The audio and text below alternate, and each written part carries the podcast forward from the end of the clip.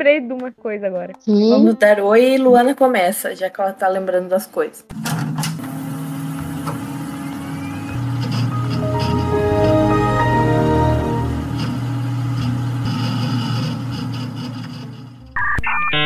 Você está ouvindo o podcast em crise, com as vozes de Cris, Luana. e Thaís. É que eu tô Aqui. anotando, eu gosto de fazer listas, tá? Eu sou louca das listas. Ai, Eu credo. sou desorganizada. É que eu sou desorganizada, daí eu preciso. Ah, eu sou desorganizada e eu só aceitei isso. Eu não fico feliz. Eu sou desorganizada, eu tenho TDAH, minha memória é horrível. Eu te- Alguma coisa tem que sair daí, né, gente? Alguma coisa tem que sair. Tá. Oiê! olá! Olá! Bem-vindos a mais um episódio. Do podcast Em Crise. Tum. Ah, eu preciso agradecer formalmente as pessoas que ouvem esse podcast e as pessoas que me seguem no Instagram, barra Twitter, sei lá. Que me mandaram pix de aniversário e eu tô muito feliz porque agora eu tenho duas tatuagens novas. É sério, muito obrigada. Eu amo vocês. E Eu não mandei. detalhe. Ah, tem uma coisa que eu fiz pela primeira vez. Eu tatuei um lugar que dói. Mano Amiga, todos os lugares doem. Não, não, não. Tipo assim, ó, a- a- eu tive que parar no meio da sessão pra eu respirar e tomar um chazinho de camomila e entender o que tava acontecendo. Porque assim, eu achava que eu, eu, eu ia morrer Que lugar foi esse? no tornozelo. Para, tornozelo não dói. Olha aí, Pra- ó. Não, vamos Mano- combinar uma coisa. A gente não vai medir a dor alheia, tá? Porque só, só, o- só a pessoa sabe a dor que ela sente. Então, Ah, assim, é, isso é pra verdade. Um pode não doer pro outro. Vamos combinar isso, tá? Que, o que doeu pra mim foi no pulso, mas é que, na verdade, o que eu acho que doeu mais pra mim foram as que foram pintadas. Então, tipo, todas as partes que foram pintadas pra mim doeu. É. Porque, tipo, ele raspa a agulha, né? Tipo, sabe? Eu já acho que é o que dói. a curvinha que dói. A curvinha, fazer as curvinhas assim, ó. Nossa senhora, dá uma agonia. Parece que. Ah, Então, já, já encaminhando o assunto do dia, que vai ser coisas que a gente fez pela primeira vez, depois de, de grandes, depois de adultas ou adolescentes, ou enfim, porque geralmente é na infância que a gente faz coisas pela primeira vez, né? Todo mundo faz coisas pela primeira vez na infância, mas a gente também faz coisas pela primeira vez quando a gente é adulto, gente grande, né? Infelizmente, a vida é assim. E a gente vai compartilhar um pouco das nossas histórias de co- fazendo coisas pela primeira vez, porque às vezes pode ser desastroso, porém pode dar certo também.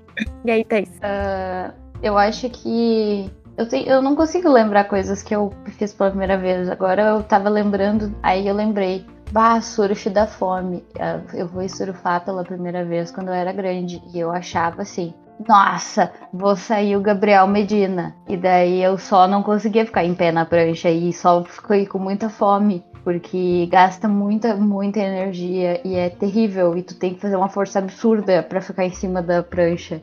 E daí são coisas que eu fiz assim, que, que eu, era umas coisas assim, que eu achava que era muito legal quando eu era criança. E daí eu já tinha feito, tipo, aquele de bodyboard, que é o do corpo. Hum. Que tu só sobe em cima da coisa. Isso eu fazia quando eu era criança. Mas daí depois eu. Ah, vou surfar. Aí não deu certo.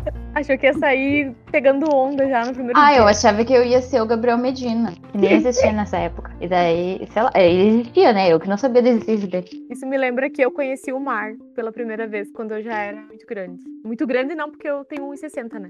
Mas eu, quando eu já, já era crescidinha, eu conheci o mar, eu tinha acho que 15, 16, eu acho. Eu conheci o mar pela primeira vez. E, tipo, foi bem tarde, assim, pensando que a, maio- a maioria, não sei, né? Porque eu não tenho uma estatística pra isso. Mas as pessoas que eu conheço conheceram o mar crianças, né?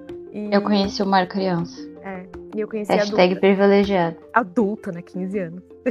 Mas foi muito louco, assim. Foi muito, muito legal. A sensação de que não tem fim, não acaba nunca e que tu pode se perder ali dentro. Muito louco. Não, não é legal, porque quando tu já é adulto, tu já sabe que o, que o mar já tem os seus perigos. Quando tu é criança, tu fica. "Ah!" E eu lembro até hoje de que eu caía nos buracos quando a gente ia pra Tramandaí. Que o que mais tinha era buraco. E eu lembro uma vez que eu estava voltando assim, ó, correndo pra, pra areia.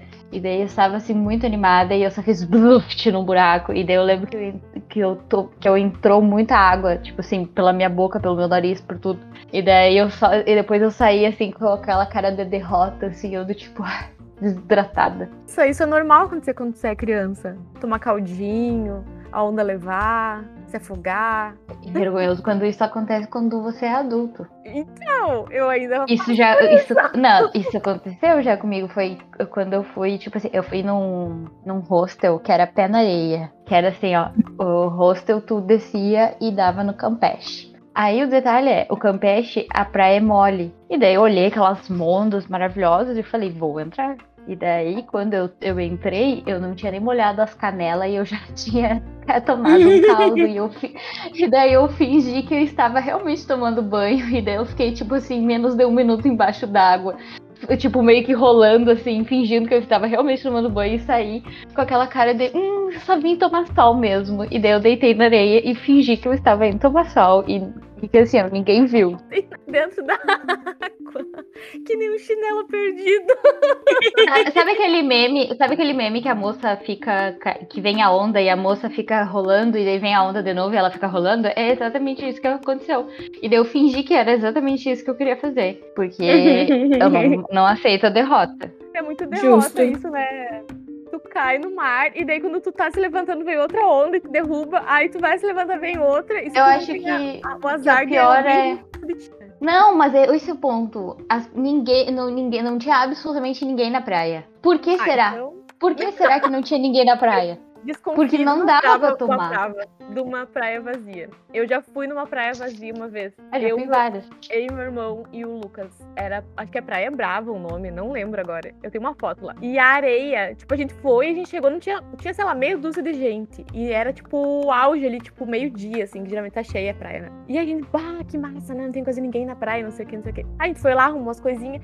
Na hora que a gente foi chegar perto do mar, fazia, tipo, era um precipício, assim, sabe? A areia. Tipo, Aham. não tinha, tipo, não ia descendo aos poucos. Era areia e do nada tinha um buracão e era o mar. Era muito estranho. É. E aí, tipo, cada onda que vinha levava, tipo, 30 quilos de areia junto, assim, sabe? Era impossível. A gente ficou, acho que, cinco minutos ali. Deu, tipo, foi o tempo de tirar uma foto ali na, na praia e a gente só se olhou. Vamos embora. O pior de tudo é que essas falar. praias as mais bonitas, porque É. é as que fazem onda bem na beira. Só que eu fui numa praia dessa e daí é por isso que as praias são vazias, ou porque a areia é mole, que daí só dá pra surfista, porque daí a onda vem mais pra, pra beirada. E daí eu nunca vou esquecer o dia em que eu tava, tipo assim, ó, menos de um metro da, da beira da, do- da água e, e eu não dava mais pé. E daí eu tava assim, só em pânico. Meu Deus.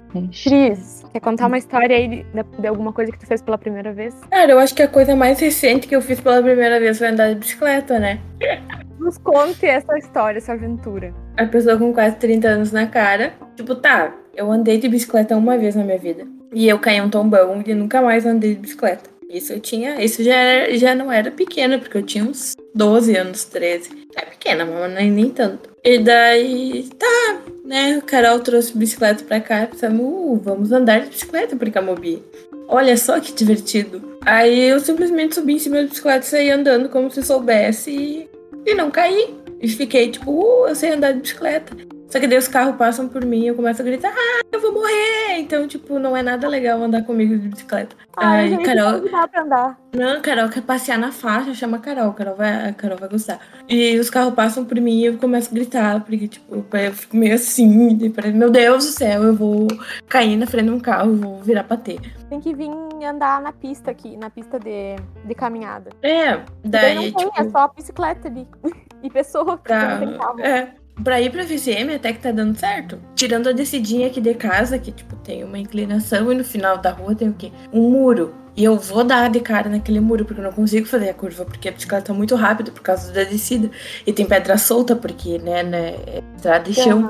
E daí eu ainda vou me estabacar e contarei pra vocês. O que quase aconteceu, eu fui voltando do FSM, que aquela, aquela ruazinha tá ruim ali perto do de onde ficam os guardinha. E daí eu meio que caí ali no matinho que tinha, mas eu consegui botar o pé no chão.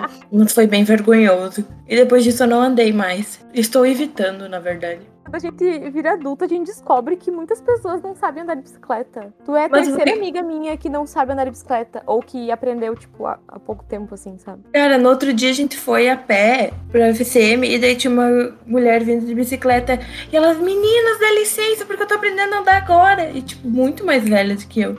Eu, ah, eu também tô nessa. E ela, ai, uma hora a gente tem que começar, né? E, tipo, e você foi ela na bicicletinha, assim.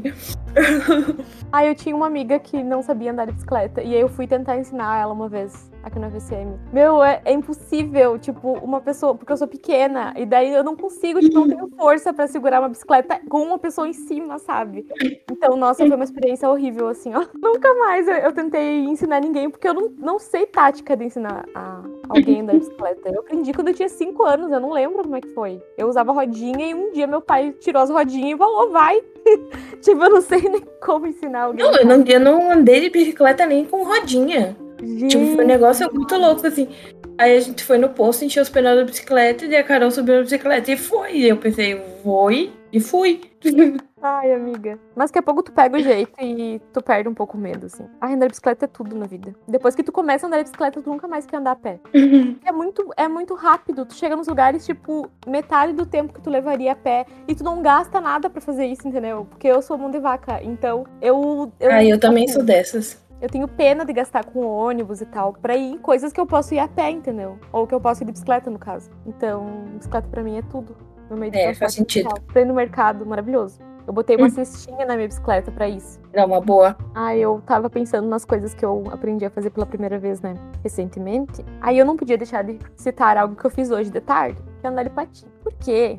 Eu era uma criança pobre. Ainda sou pobre, mas eu era uma criança pobre. E aí eu tinha. Eu, meu sonho de consumo quando eu era criança era ter um patins. Porém, era muito caro, então eu não tinha dinheiro pra comprar patins. Então eu simplesmente cresci com vontade de andar de patins e nunca aprendi. E eu não tinha amigo que tinha patins pra aprender também. Aí, simplesmente, quando eu entrei no FSM, acho que foi 2017 que eu consegui minha primeira bolsa. Não lembro. Mas foi ali no início da faculdade eu consegui minha primeira bolsa, que era 400 reais, eu acho. Nem lembro mais quanto era. Mas era uma bolsa de extensão. Aí, eu pensei assim, cara, agora eu finalmente tô ganhando, tipo, um dinheirinho. Não que eu não tenha trabalhado antes, mas, tipo, não tinha, não tinha pensado em comprar um patins. Aí eu pensei, ah, o meu primeiro, a minha primeira bolsa, eu vou comprar um patins. Aí lá foi eu, né? Fui pesquisar, assim, os patins, fui lá no Mercado Livre, comprei o patins. Comprei as proteções, né? Porque eu não sou trouxa. Aí, né, não sou Thaís, que não usa proteção. Meu Deus, que horrível é aprender a andar de patins depois de adulto. É horrível, porque a gente, criança não tem medo de aprender as coisas. Então, tipo, a criança ela vai e ela aprende muito mais fácil as coisas. E ela é pequena, então, tipo, a distância do chão é muito menor se ela É cair, verdade. sabe? Eu sempre penso nisso. É muito diferente. E, tipo, eu, cara, eu toda travada pra andar. E eu morria de medo de, de cair, de me machucar, de acontecer alguma coisa. Sei lá, sabe? O que, que passar pela minha cabeça. Eu, travada, não conseguia ir, sabe? E eu demorei muito tempo pra aprender. E aí, quando eu finalmente comecei a aprender, ah, eu tenho um problema, né? Que depois de alguns meses, poucos meses, fazendo alguma coisa nova, eu desisto. Aí, o que que eu fazia? Eu ia lá, guardava os patins e desistia. Eu pensava, ah, eu nunca vou aprender a andar. Aí, numa dessas, eu caí um, um puta de um tombo de, de bunda e machuquei meu cox. Aí eu fiquei um mês sem sentar direito. E aí eu pensei, Meu meu, eu nunca mais vou usar esses patins, cara. Eu vou, eu vou quebrar, eu vou quebrar todos os ossos do meu corpo e não vou aprender a andar.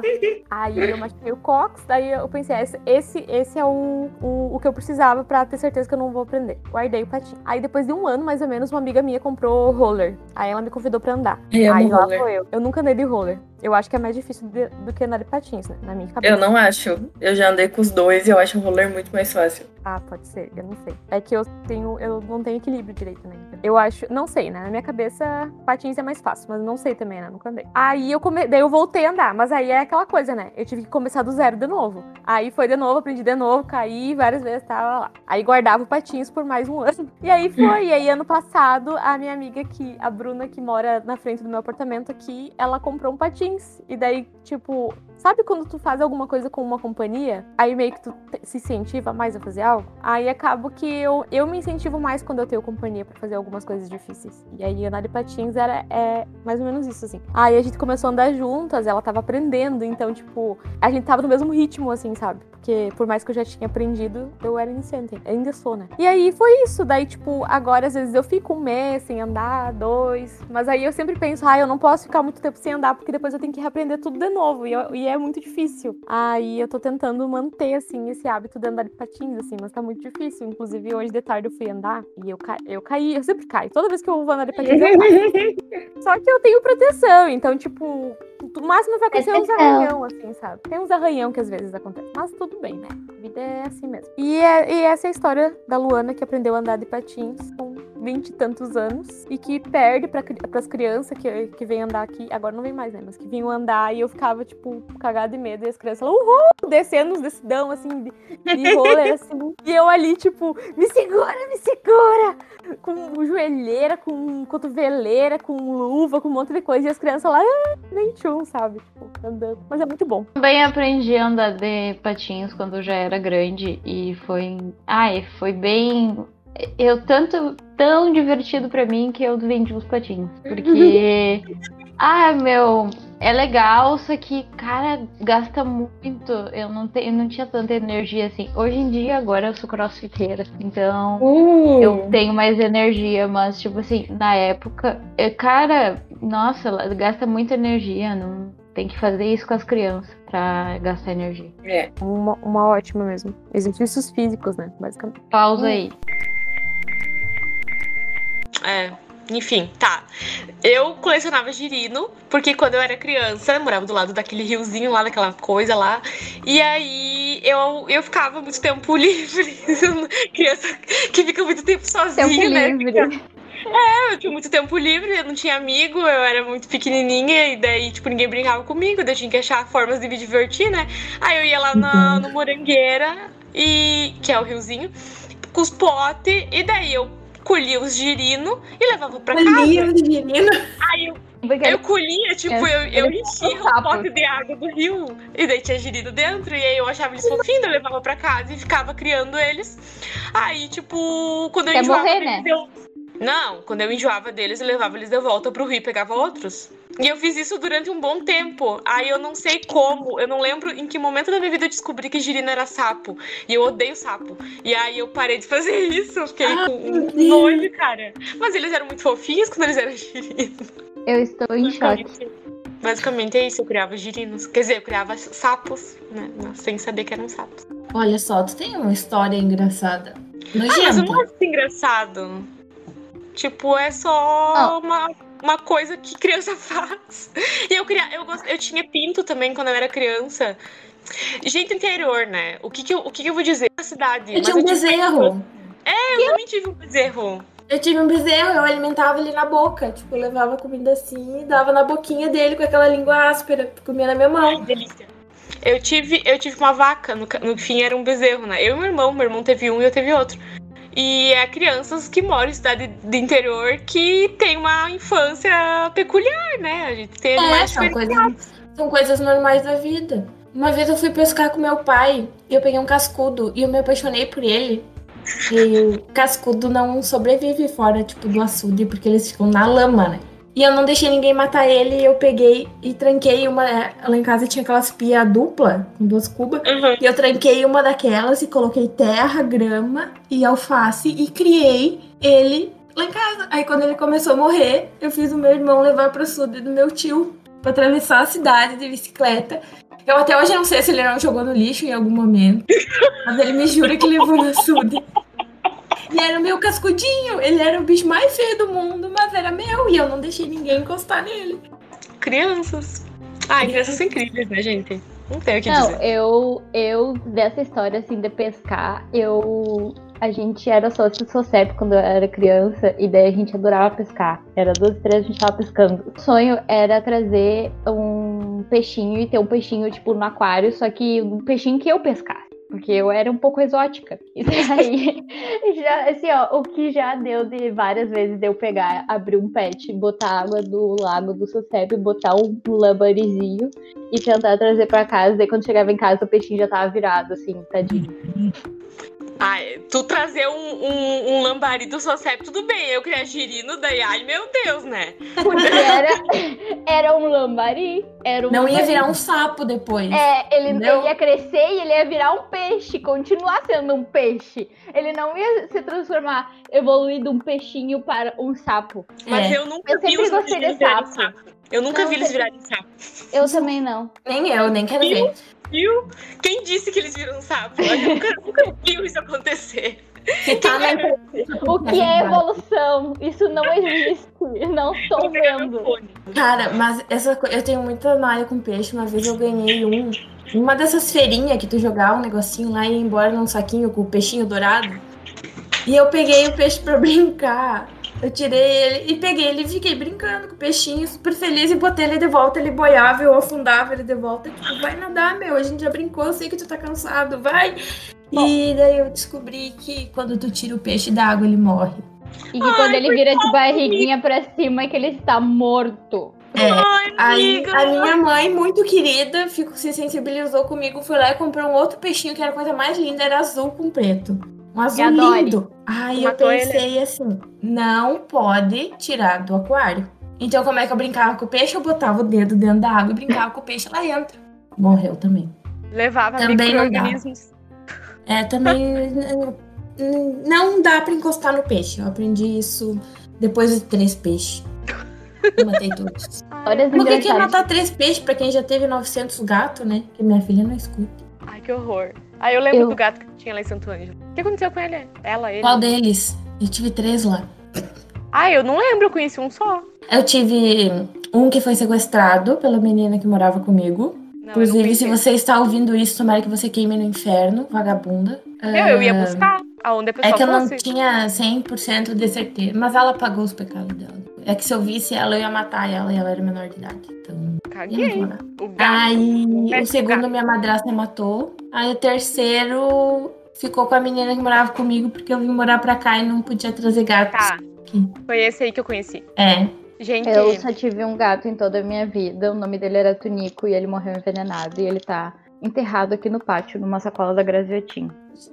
cara, os meus bichinhos todos estão enterra- enterrados. Estão enterrados do lado da horta, lá do- da casa dos meus pais. Todos, Eu- absolutamente. É, os outros eu não, o meu pai levou pro serviço e daí eu só não lidei com o fato do funeral, mas o do Tunico eu lembro de ter lidado porque a gente, o gato morreu e a gente deixou ele inchado no sol. Mas a gente era, eu era, eu era criança e a minha irmã, tipo, sei lá, tinha 11, 12, 13 anos no máximo. Ninguém sabia o que tava fazendo. E Meu daí o gato inchou, e daí eu sei que a gente enterrou aqui no, no pátio. E o- até hoje eu sei aonde enterraram ele. Porque eu lembro da cena trágica do gato enrolado na- dentro da sacola da Graziotin. Viu? Ah, é muito triste enterrar um bichinho, gente. Eu, eu sofro demais, assim. É, eu nunca Meu enterrei nenhum. Eu só Porque- enterrei o Tunico. Porque daí é meio que cair a ficha de que realmente morreu. É, eu caí a ficha é sempre a pior parte. Tipo, a minha cadelinha, quando morreu, que depois eu descobri que foi assassinada pela minha mãe, ela tava dormindo lá fora e eu aprendi que não se cutuca cachorro dormindo, que eles te mordem. E eu fui, peguei uma varinha e cutuquei de longe pra ela acordar, porque ela não tava vindo. Aí quando eu percebi, tipo, que ela não tava acordando, eu peguei o, cop- o potinho de água dela e joguei na cabeça dela. Aí quando eu vi que ela não, não mudou nada, aí eu saí de casa correndo desesperada, chorando e fui, tipo, pra casa da minha amiga e a gente ficou. O ca- o cachorrinho dela tinha acabado de morrer, a gente ficou lá na frente da escola chorando e relembrando os cachorros. E daí quando eu voltei já tava enterrado. Mas até hoje eu passo na frente da casa que eu morava e eu tenho que olhar lá e ficar, tipo, minha cadelinha tá enterrada aqui. Ai, gente, que pesou o rolê, eu tô ficando triste. Não quero mais falar sobre isso. Eu tô com vontade de chorar. Eu vou contar É que uma a Cris pra... lida com, as, com os traumas dela rindo. Mas é que assim, eu não me importo muito com morte. Eu não vejo a morte como uma coisa ruim, em nenhum sentido. Então eu não consigo ficar muito mal pensando, tipo, ah, morreu. Melhor morto do que vivo sofrendo. Mas e se não tava sofrendo? Mas em algum momento vai sofrer, todo mundo sofre na vida. Não, eu acho que o povo não gosta do drama, da tristeza. Só nós que gostamos de contar. Falou aqui criança. gosta de um drama. Eu gosto, mas não depende. Nosso podcast não é de drama, gente. É pra fazer as pessoas darem risada. Nem que seja da nossa cara. Ah, quando eu era criança, bem pequenininha, meu pai ia no, na agropecuária. E daí ele sempre ia, tipo, comprar ração pros cachorros e comprar quirera pros...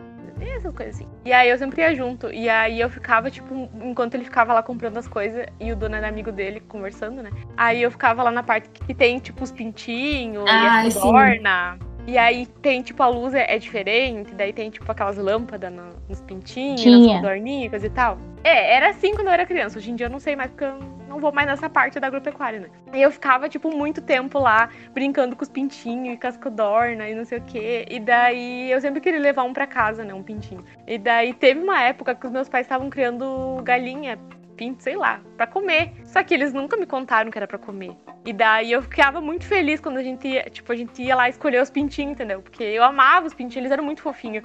Aí eu chegava lá e daí escolhia os pintinhos amarelinhos, assim. Aí chegava em casa e daí eu ficava muito feliz, brincava um tempão com eles. Aí, tipo, eles iam crescendo e eles iam ficando muito feio, porque, tipo, sabe pinto duplo? Que é feito basicamente pra galinhada. Sim. As pessoas do interior fazem galinhada.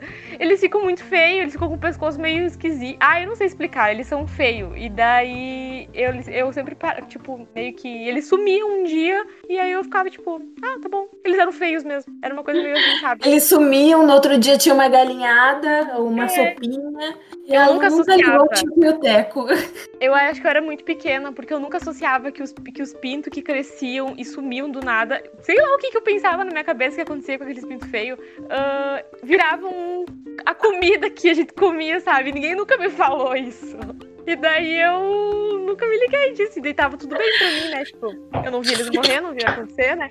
Aí foi bem difícil quando eu descobri, assim, que meus pais matavam as galinhas e os, e os negócios, assim, bah, eu fiquei muito de cara. Aí eu parei de me apegar, né? Aos. Eu sempre fui consciente, muito consciente. Desde pequena eu lembro do, do meu biso ah, que matava as galinhas ah, sufocada, enforcada. Não, é sufocada. Porque ele, eu lembro que ele pegava o. fazia assim, ó, no joelho. Não, é Mas é sufocado, ele quebrava o pescoço. É, isso aí.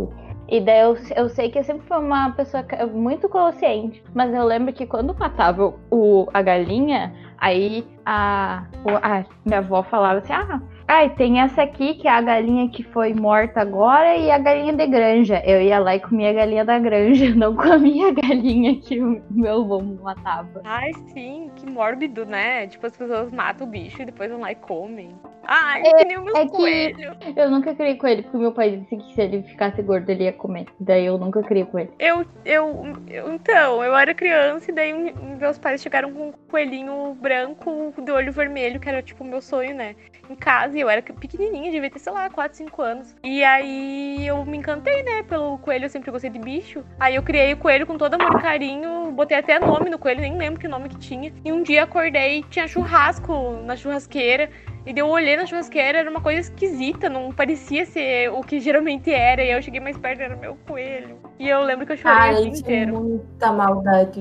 É, Muita maldade. cara, não se faz isso. Eu fiquei chorando o dia inteiro. E daí eu lembro que das pessoas, das pessoas, né? Tipo, da minha família comendo coelho de meio-dia, assim, no almoço. E eu chorando, eu não comi nada aquele dia. E aí eu nunca comi carne de coelho, porque, né? Que absurdo. Meu, como as pessoas têm coragem de matar um coelhinho, cara? Eles são tão fofos e tão. Vou matar a ovelha. Não, Meu, não dá. sentido. Ah, não, ovelha, ovelha, eu quando vou comer a carne, eu separo totalmente. Eu finjo que não é a ovelhinha fofinha que eu vejo no Eu não, eu não consigo Mas é. botar carne Meu, vermelha na boca. eu, eu sou a pessoa que eu, eu, assim, ó, eu penso assim, isso aqui não é uma ovelha, isso aqui é um É uma ovelha. E deu É uma ovelha. É uma ovelha que tem família. É uma ovelha que tem família. Ela tem mãe, tem pai, tem filhos, irmãs e vivia feliz até ela ser morta pra você comer. Eu gosto de coelho, de coelho não, de, de, de ovelha. Eu gosto delas também. Viva. Eu gosto coelha. dela tanto viva Ah, começou- quanto morta. Começou, começou a militância do vegetarianismo aqui, veganismo. Vamos, vamos pular. Essa, essa história parte. do, do coelho, do coelho que meus pais mataram e comeram, ah, me, me rendeu ah, em 2014, eu acho. Não, 2013. Não, 2014. Quando eu ficava com o Johnny, que os a mãe dele e o padrasto dele criavam um coelho pra corte e pra vender a carne, sabe? E eu não sabia. Aí quando ele foi me apresentar, tipo, pra família dele, eu cheguei lá, tinha tipo um galpão enorme, cheio de coelhinho fofinho dentro.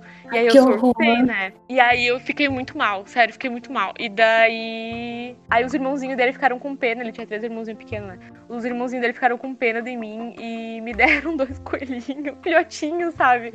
Aí eu liguei pra casa e falei, tipo, oi pai, oi mãe. Vocês lembram, né? Quando eu era criança, vocês comeram meu coelho. Então, tô levando dois coelhinhos pra casa agora pra, pra serem meus coelhinhos de estimação e vocês vão dar um jeito de. Comer só quando estiverem bem gordinhos. não, e daí eles vão ter vidas felizes. E aí ninguém vai comer esses coelhos. Aí eles aceitaram, né? Porque eles me traumatizaram. Daí eu levei como sendo duas coelhas, coelhinhas, né? Fêmeas. Aí era a Mila e a Lola. E daí tá, né? Daí, tipo, passou o tempo, elas cresceram e tal. A Mila e a Lola muito fofinhas, muito amadinhas. E aí ela tinha a gaiolinha delas, tinha um espacinho lá delas lá no, no terreno dos meus pais. E aí em 2015, ah, um dia- no dia do meu aniversário, meus pais vieram pra cá, que eu já tava em Santa Maria, e falaram: ai, a gente foi tratar a Mila e a Lola hoje de manhã e a gente viu uma coisa estranha na, na gaiola. E daí eu, o quê, né? Aí eles me mostraram uma foto e era um coelhinho filhote. E daí eu fiquei tipo, como assim um coelho filhote? De onde surgiu esse coelho filhote? E daí a gente ficou tipo, meu Deus, quem é o impostor? Qual delas é a impostora? Qual delas é o macho? E daí. Só que daí, tipo, né, esse coelhinho acabou morrendo, sabe? Eu não sei se, se foi por causa do frio, do que aconteceu, sabe? Mas esse coelhinho morreu. Só que nesse meio tempo, eles fizeram de novo. E aí, tipo, quando os meus pais chegaram em casa e separaram em gaiolas diferentes, eles já tinham feito. E aí, ah, aí a Mila, no caso, depois a gente descobriu que na verdade o impostor era a Lola, né? A Lola, na verdade, era Lolo. Aí. A gente, daí a Mila engravidou de novo, nesse tipo um dia que elas fica- eles ficaram juntos.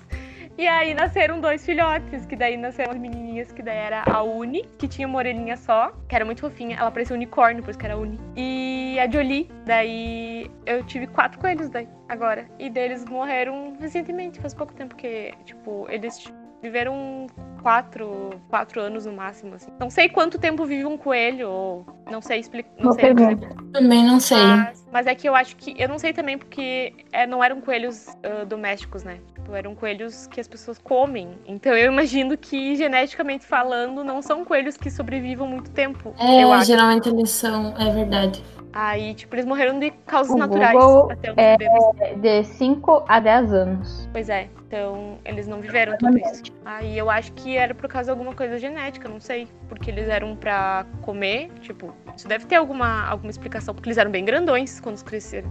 Então, Deve ser, porque geralmente os coelhos de. Qualquer bicho, né? Quando é criado pra, pra pra comer, é tipo, dá um, um mês eles estão Devem receber enormes. hormônio. Devem receber É. hormônios. Aí já nasce com hormônio, já viram o negócio? Ah, nem sei. Fala Mas isso pra enfim. galera da zootecnia pra ver se eles não vão. É hormônio! Não sei. Só sei que sou contra tudo isso. Mas enfim. Esses foram, essa foi a história do coelho impostor. que A Lola era Lolo. E dos meus netinhos que nasceram e eram muito fofinhos. Saudades dos meus coelhos. Aí, por causa da morte do meu coelho de quando eu era criança, do churrasco, eu tive outros quatro coelhos pra compensar. Olha só, viu? Tem que pensar no lado bom da situação. Não, é isso, entendeu? Você traumatiza uma criança, isso, entendeu? Ela vai dar um jeito de, de dar uma apunhalada pelas costas. Ela vai crescer, vai virar uma Luana da vida e vai chegar com dois coelhos em casa, que vão virar quatro coelhos depois. E tu vai ter que criar o coelho, viu, pai e mãe? Viu? É isso aí. É assim que a gente lida com os traumas. Tu ter ficado com meu ex é o menor dos meus problemas. Whatever. Ah, eu fui trouxa pela mãe natureza hoje. Tá, Porque Porque assim, ó, estava. Vou. ah, olhei, estava eu dirigindo numa. Não vou dizer que é autoestrada, porque eu não sei, sei lá, BRRS, sei lá. Estava eu num lugar assim, movimentado, daí eu vi o quê? Um passarinho no chão. E daí eu peguei e eu disse assim: Meu Deus, eu preciso resgatar esse passarinho. Por quê? Porque os carros estavam passando muito perto do passarinho e o passarinho nem se mexia. Aí Falei, nossa, o passarinho tá machucado, vou ter que, vou ter que levar para minha casa. E daí eu peguei, parei o carro, tipo, uns 150, 200 metros depois. Parei o carro, liguei pro alerta, porque eu botei no acostamento, saí correndo atrás do passarinho.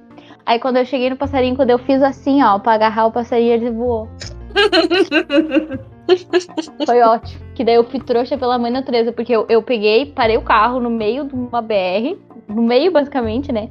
Liguei o pisca-alerta, fingindo que estava estragado o carro. Saí correndo e ainda fui trouxa, porque eu, eu parei no meio da estrada, mano. Eu, tipo assim, esperei o movimento, tava cuidando muito, assim, do tipo, pá, meu, não podem atropelar esse passarinho. E daí quando eu cheguei lá, o passarinho foi embora. Às É, vezes eles, eles voam, tipo, mesmo machucado. Ele não quis Eu ser acho que ele tava ti. machucado. Eu acho que ele tava machucado, mas o detalhe é, ele não deixou eu pegar ele. Uhum. E ele voou embora. E quase que matou na frente de um caminhão. Meu Deus. Enfim, fiquei boladíssima por ter sido trouxa pela mãe natureza. Aconteceu uma vez comigo aqui no FSM. Tipo, eu achei um passarinho. Quer dizer, na verdade, o Niklaus achou um passarinho machucado. E aí eu fui tentar salvar o passarinho e eu não sabia o que fazer. Aí eu procurei no Google E daí dizia que era pra ligar pra, pra um órgão lá responsável, sabe? Pra polícia ambiental. Aí eu liguei pra polícia ambiental. E aí a polícia ambiental falou, tipo, ah, hoje a gente não tem como, tipo, ir ver, sabe? Se tu puder, tipo, guardar ele até amanhã. Só que, detalhe, eu não tinha conseguido pegar ele ainda, entendeu? Ele tava fugindo, tipo. Só que ele não conseguia voar porque ele tava muito machucado. Ele tava com um buraco, tipo, no, no, na- no corpinho dele, sabe? Ele tava muito, muito machucado. E ele era pequenininho ainda. E aí, eu tava com o Niklaus tentando pegar o passarinho machucado e ligando. Então, tipo, era, era uma situação meio complicada.